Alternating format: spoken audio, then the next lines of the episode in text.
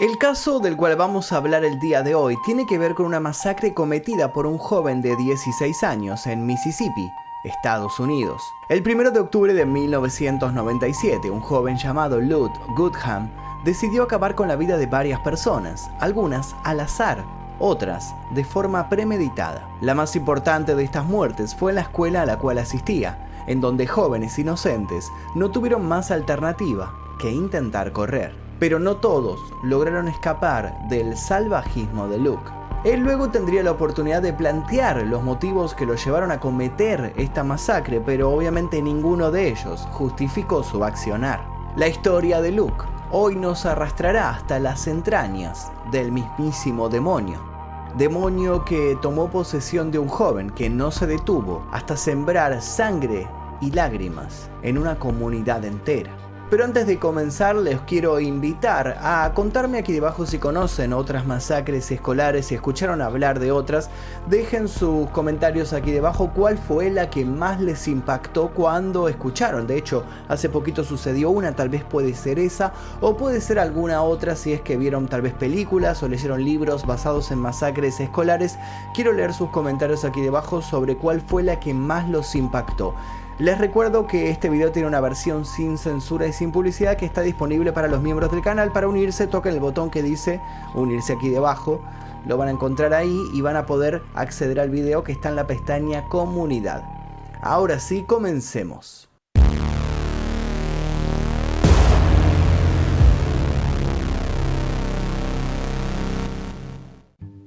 Luke Goodham nació el 5 de febrero de 1981 en Mississippi. Su llegada a este mundo se dio en medio del divorcio de sus padres, Mary Ann y John, por lo que sus primeros recuerdos se construyeron en esas bases conflictivas. Las discusiones familiares tuvieron un punto final y esto sucedió cuando Luke estaba cursando sexto grado. Su infancia fue bastante solitaria y él mismo reconocería de más grande que sufrió de depresión a partir de los 8 años. Su padre, John Pete Goodham, era auditor y estaba gran parte del tiempo fuera de la vida de Luke, sobre todo después del divorcio. En cuanto a la relación con su madre, llegó a confesarles a sus amigos que la odiaba y no le gustaba quedarse solo mientras ella salía con amigos o a trabajar. Según Luke, Marianne lo culpó por el divorcio y por su relación con el hijo mayor. En el ámbito escolar, Luke, el futuro criminal, fue víctima de acoso. Desde el jardín, los otros niños lo veían como un raro y le hacían burlas por su peso, llamándolo rechoncho. Con el pasar del tiempo, esta situación de bullying se acrecentó. Sus notas fueron decayendo a tal punto que terminó repitiendo noveno grado. Su forma de ver el mundo la dejaría plasmada en una tarea escolar cuando le pidieron que describiera, que imaginara qué era lo que haría en la vida en su vida cotidiana si viviera un día en la vida de su maestro. Luke obviamente sorprendió a los maestros y a las autoridades cuando escribió, me volvería loco y mataría a todos los demás maestros. Y luego de eso puso, torturaría dolorosamente a todos los directivos hasta la muerte. Y como para finalizar esta reflexión agregó, conseguiría un arma y me volaría los sesos por toda la habitación y dejaría mi casa como herencia a Luke Goodham. Pero no todo era sangre, muerte e imaginaciones de asesinatos y suicidios en la cabeza de Luke. Él tenía un costado diferente, porque mantenía una relación amorosa con una chica llamada Christina Menefee. Al principio tenían una relación como de hermanos, pero no tardó en aparecer un costado perturbador e insano. Luke se volvió muy controlador de la joven, se sentía amado y tenía a quien amar, pero quería una exclusividad tal que resultaba obsesiva decía que ella solamente debía compartir tiempo con él. Pero esta idea obsesiva tenía sus raíces más cerca de lo que se pensaba. La madre de Luke, Mary Ann, siempre los acompañaba en todas las citas, y Cristina obviamente empezó a ponerse incómoda de todo esto y decidió ponerle fin a la relación. Luke de repente se encontraba nuevamente solo. Esta ruptura generó un quiebre en él. No comía, no quería vivir, se sentía destruido y hasta afirmó que pensó en suicidarse. E incluso dice que llegó a meterse una pistola en la boca. Pero todo esto cambió cuando conoció a Grant Boyett. Grant llegó a la vida de Luke para equilibrarla. cuando todo parecía desvanecerse luego de la ruptura con Cristina. La nueva compañía era unos años mayor que Luke. Era un joven delgado de brazos huesudos y ojos hundidos. Grant provenía de una familia honrada y tenía una buena reputación. Sus padres estaban comprometidos con su iglesia. Pero el joven Boyet estaba viviendo una doble vida. También había sido víctima de acoso escolar y había formado un grupo con los otros adolescentes inadaptados que se llamaba Los Crot.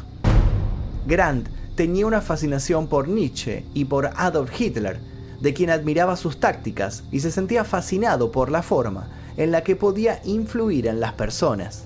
Pero los gustos de Boyet fueron más allá y lo arrastraron hasta un terreno muy oscuro.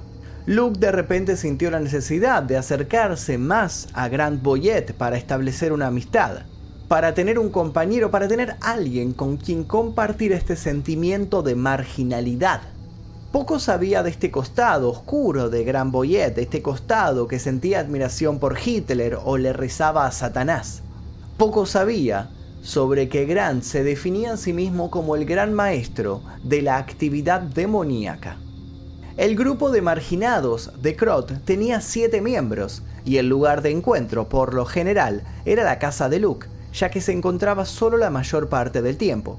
Jugaban videojuegos, escuchaban Marilyn Manson y otras bandas de hard rock del momento. También leían libros de filosofía como de Platón y Aristóteles. E incluso más adelante Luke afirmaría, pasé de reprobar noveno grado a unos meses más tarde leer libros sobre astrofísica. Pasado un tiempo, Grant consideró que era momento de contarle un secreto a su amigo Luke. Ya le había anunciado que era parte del grupo, pero que ese lugar se lo había ganado pero su participación en The Crot tenía que ver con algo más para su nuevo amigo. Había sido elegido para ser el nuevo maestro del infierno. Grant le dijo textualmente, Satanás te ha elegido para ser parte de mi grupo. Y agregó, tienes el potencial para hacer algo grandioso. Eso fue suficiente para que Luke se alegrara y se relajara. Tenía un nuevo grupo de amigos, todos confiaban en él y todo esto estaba respaldado por Satanás. Hubo un evento que a Luke lo llevó a creer aún más en este grupo y en las teorías satánicas. Según sus declaraciones, había un niño llamado Danny que de forma constante le hablaba mal. Planteó este problema con Grant y este una tarde fue a la casa de Luke con el Necronomicon, también conocido como el libro de los muertos.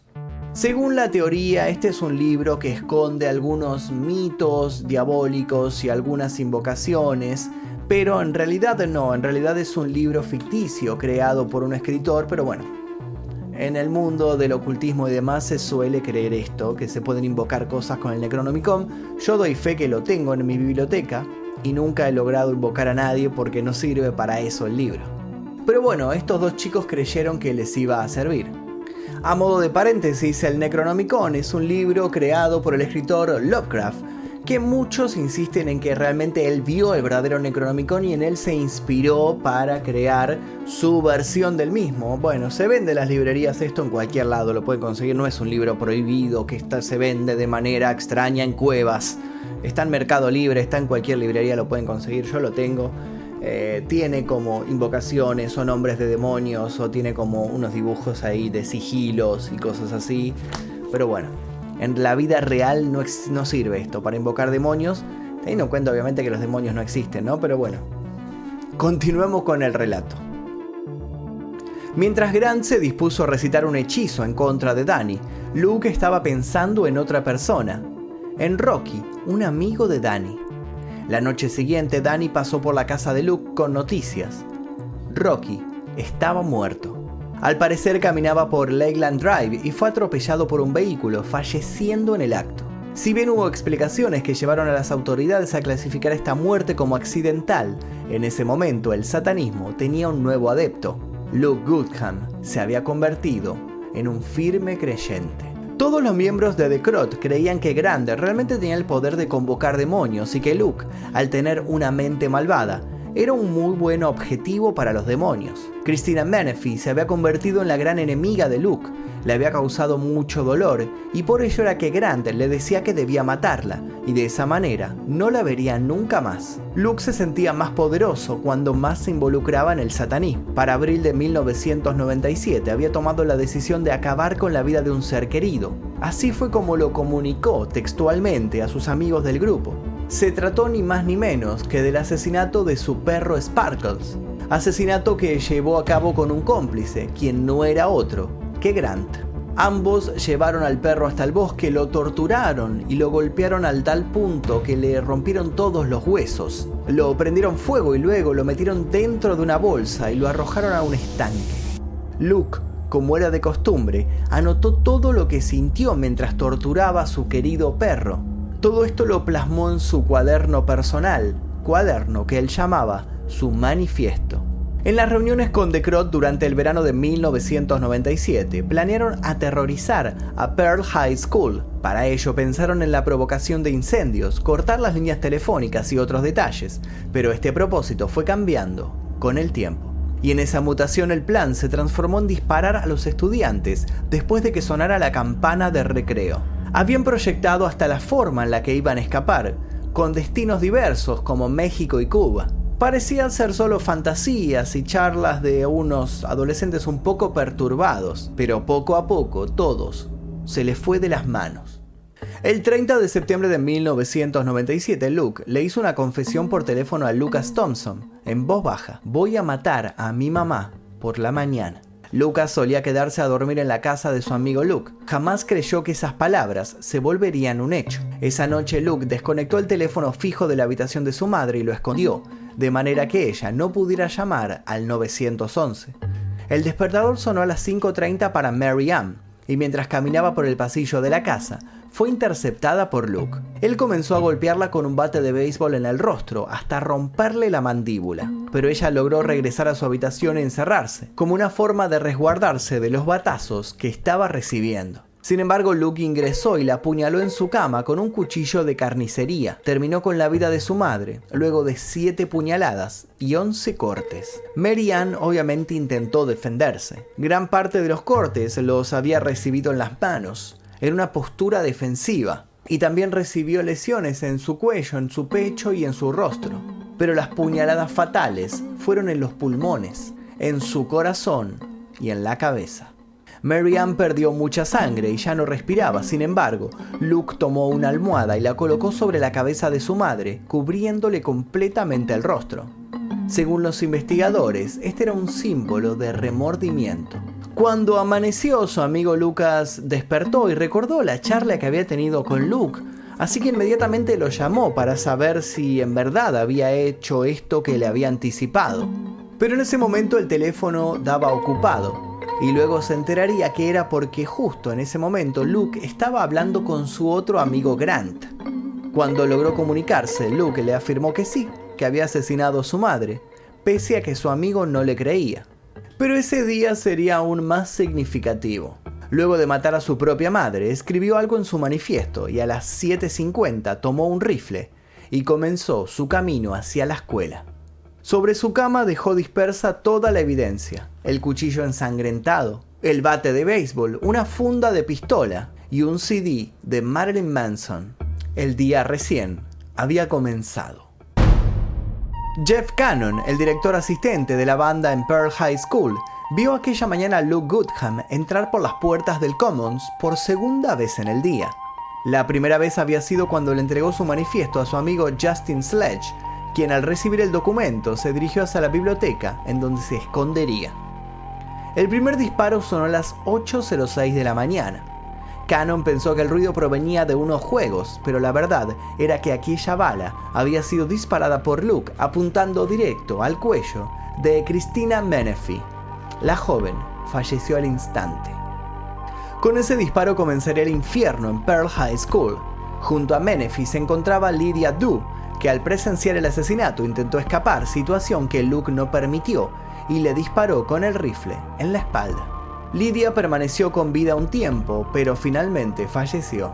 A partir de ese momento los disparos serían al azar, y según las posteriores declaraciones de Luke, su sensación fue como si estuviera allí pero no. Otro balazo fue para Stephanie Wiggins, una estudiante de segundo año. La bala impactó en la cadera, destrozándola y tuvo que exponerse a múltiples cirugías y rehabilitación para recuperarse. También asesinó quemarropa a Jerry Safely, luego de recibir un golpe en la pierna en su intento de proteger a su novia. Luke entonces se acercó a Jerry y le dijo, Oh Jerry, lo siento, no te reconocí. Alan Westbrook fue otro de los damnificados. Alan había intentado escapar de Luke, se había tropezado y una vez en el suelo el asesino no titubeó y le disparó varias veces en la espalda. Pese a su violencia, Alan sobrevivió, aunque tuvo varios meses de parálisis posteriores a la masacre. Los disparos fueron tan al azar que impactaron en el suelo y decenas de fragmentos volaron por los aires. Estos proyectiles de baldosas se dirigieron directamente a estudiantes que estaban huyendo, hiriéndolos en muchos casos de gravedad. Luego de estos disparos indiscriminados, el rifle de Luke se estancó. El asesino entonces se rindió y salió corriendo de la escuela. El entonces subdirector de la escuela, Joel Merrick, era también comandante de la unidad de combate de la Guardia Nacional. Cuando vio que Luke salía de la escuela, fue hasta su camioneta en búsqueda de su Colt 45 automática. Joel lo siguió y lo tuvo cerca y se animó a apuntarle con su arma. Luke se sintió acorralado y Merrick le gritó, no te muevas o te vuelo la cabeza. Luego le ordenó que se tirara al suelo. En ese momento le preguntó, ¿por qué estás matando a mis hijos? A lo que Luke le respondió, el mundo me hizo daño y no pude soportarlo más. Pasados unos minutos llegaron los refuerzos y se llevaron al asesino. En su chaqueta encontraron municiones sin usar. En tan solo 10 minutos, Luke había desatado una masacre inesperada. La noticia del tiroteo se extendió por toda la ciudad, lo que produjo que muchos padres se preocuparan por saber si sus hijos estaban bien. Canon Mirik y otros testigos y sobrevivientes del hecho tuvieron que asistir al departamento de policía para declarar lo que habían vivenciado esa mañana. Antes del tiroteo, como conté, Luke le dio su manifiesto a otro miembro del grupo de Crot, Justin Sledge. Este cuaderno contenía los sentimientos de Luke previos al ataque, ideas como el mundo me ha jodido por última vez. Frases que tal vez se referían a él en tercera persona diciendo, no es un malcriado ni un holgazán, porque el asesinato no es débil ni torpe. El asesinato es valiente y atrevido. Hago esto para ejemplificarle a la sociedad. Empújennos y retrocederemos. Para Justin, el tiroteo estuvo vinculado a la ruptura de Luke con Cristina, pero más aún se lo vio como un grito de pura agonía. El asesino consideraba que lo que no podía mostrar a través de la inteligencia lo iba a poder resolver con sus balas. No estoy loco, había escrito. Estoy enojado. Maté porque la gente como yo es maltratada todos los días. A lo largo de mi vida fui ridiculizado, siempre golpeado, siempre odiado. ¿Pueden ustedes, la sociedad, realmente culparme por lo que hago? Sí, lo harán. Esto no fue un grito de atención, fue un grito de ayuda. Fue un grito de pura agonía diciendo que si no pueden abrir los ojos, si no pueden hacerlo a través del pacifismo, si no pueden mostrarlo a través de la inteligencia, entonces lo haré yo con una bala. Lud Goodham tuvo dos juicios en su contra. Por un lado el tiroteo en la escuela y por el otro el asesinato de su madre. Luke estuvo solo, ya que ni su padre ni su hermano estuvieron presentes. En el juicio por el asesinato de su madre en Neshova, Luke se armó de un conjunto de razones con las cuales intentó justificarse, en contra, todas, de su amigo Gran Boyet. El joven asesino contó lo que había ocurrido con la invocación que ellos habían hecho y su posterior formación del grupo satánico. No solo eso, sino que culpó a Gran Boyet de haber matado a su mascota Sparkles y dijo que había asignado a cada miembro del grupo un demonio con el fin de que se cumplieran todas sus órdenes. Luke confesó que no recordaba haber apuñalado a su madre y se justificó con la frase, no saben por lo que pasé. Nunca han estado en mi lugar y ustedes se sientan aquí y me condenan por algo que ni siquiera saben que hice. Esto no está bien. Seguido de esto se lamentó ante el juez diciendo, no puedo evitar el haber ido a la escuela y hacer eso. No tenía el control de mí mismo cuando lo hice. Los abogados trataron de vincular a Grande en todo el juicio. El foco estaba en implicarlo en los crímenes. Tal fue así que, en teoría, encontraron un folículo de cabello en la muestra de sangre en las paredes de la habitación de la madre de Luke y dijeron que este folículo era de Grant, como si él hubiera estado presente durante el asesinato. El doctor Mick Jepsen le realizó diferentes entrevistas al asesino meses después del tiroteo. Luke le dijo que había visto demonios y que le habían ordenado matar gente. Tenía problemas tanto con la precisión perceptiva como con la realidad, y los resultados de la prueba indicaban que quizás padecía un trastorno límite de la personalidad. Era un joven muy perturbado psicológicamente, tenía problemas de comportamiento y aparentaba tener rasgos de personalidad narcisistas. Se sentía especial y más inteligente que los demás. nadie le creía que en realidad estuviera viendo estas criaturas con cabezas de púas. Certificó que él no padecía ninguna enfermedad grave al momento de los asesinatos. El médico aseguró que perfectamente podía comprender la diferencia entre el bien y el mal. La condena para Luke fue de dos cargos de asesinato que incluían una cadena perpetua cada una y siete cargos de agresión agravada por el tiroteo en la escuela. Condena de 20 años. En este juicio, la abuela de Christina Menefee trató a Luke de desperdicio genético. En febrero del 2000, Grant Boyette se declaró culpable, pero ya contaba con tres cargos de complicidad en los asesinatos. Por ello, tuvo que asistir al programa disciplinario de reclusos regimentados en Parkman y cumplió cinco años de libertad condicional supervisada. Cinco días después del tiroteo, los seis miembros restantes del grupo de Crot fueron arrestados y acusados de conspiración para cometer estos asesinatos. Y hasta aquí el video del día de hoy. ¿Ustedes qué creen? ¿Creen que todos los miembros de este grupo llamado The Crot fueron culpables, fueron cómplices, sabían todo lo que iba a pasar, alentaron a Luke para que hiciera esto o creen que él actuó por su propia cuenta? Dejen sus comentarios aquí debajo, voy a estar leyendo todas sus opiniones. Le quiero agradecer a todos los miembros del clan Mephisto porque gracias a ellos es que podemos realizar estos videos que son continuamente desmonetizados y ocultados por YouTube en las recomendaciones. Les voy a dejar un par de videos aquí para que sigan haciendo maratón, sin nada más que decir me despido. Mi nombre es Magnum Mephisto, nos veremos seguramente en el próximo video. Adiós.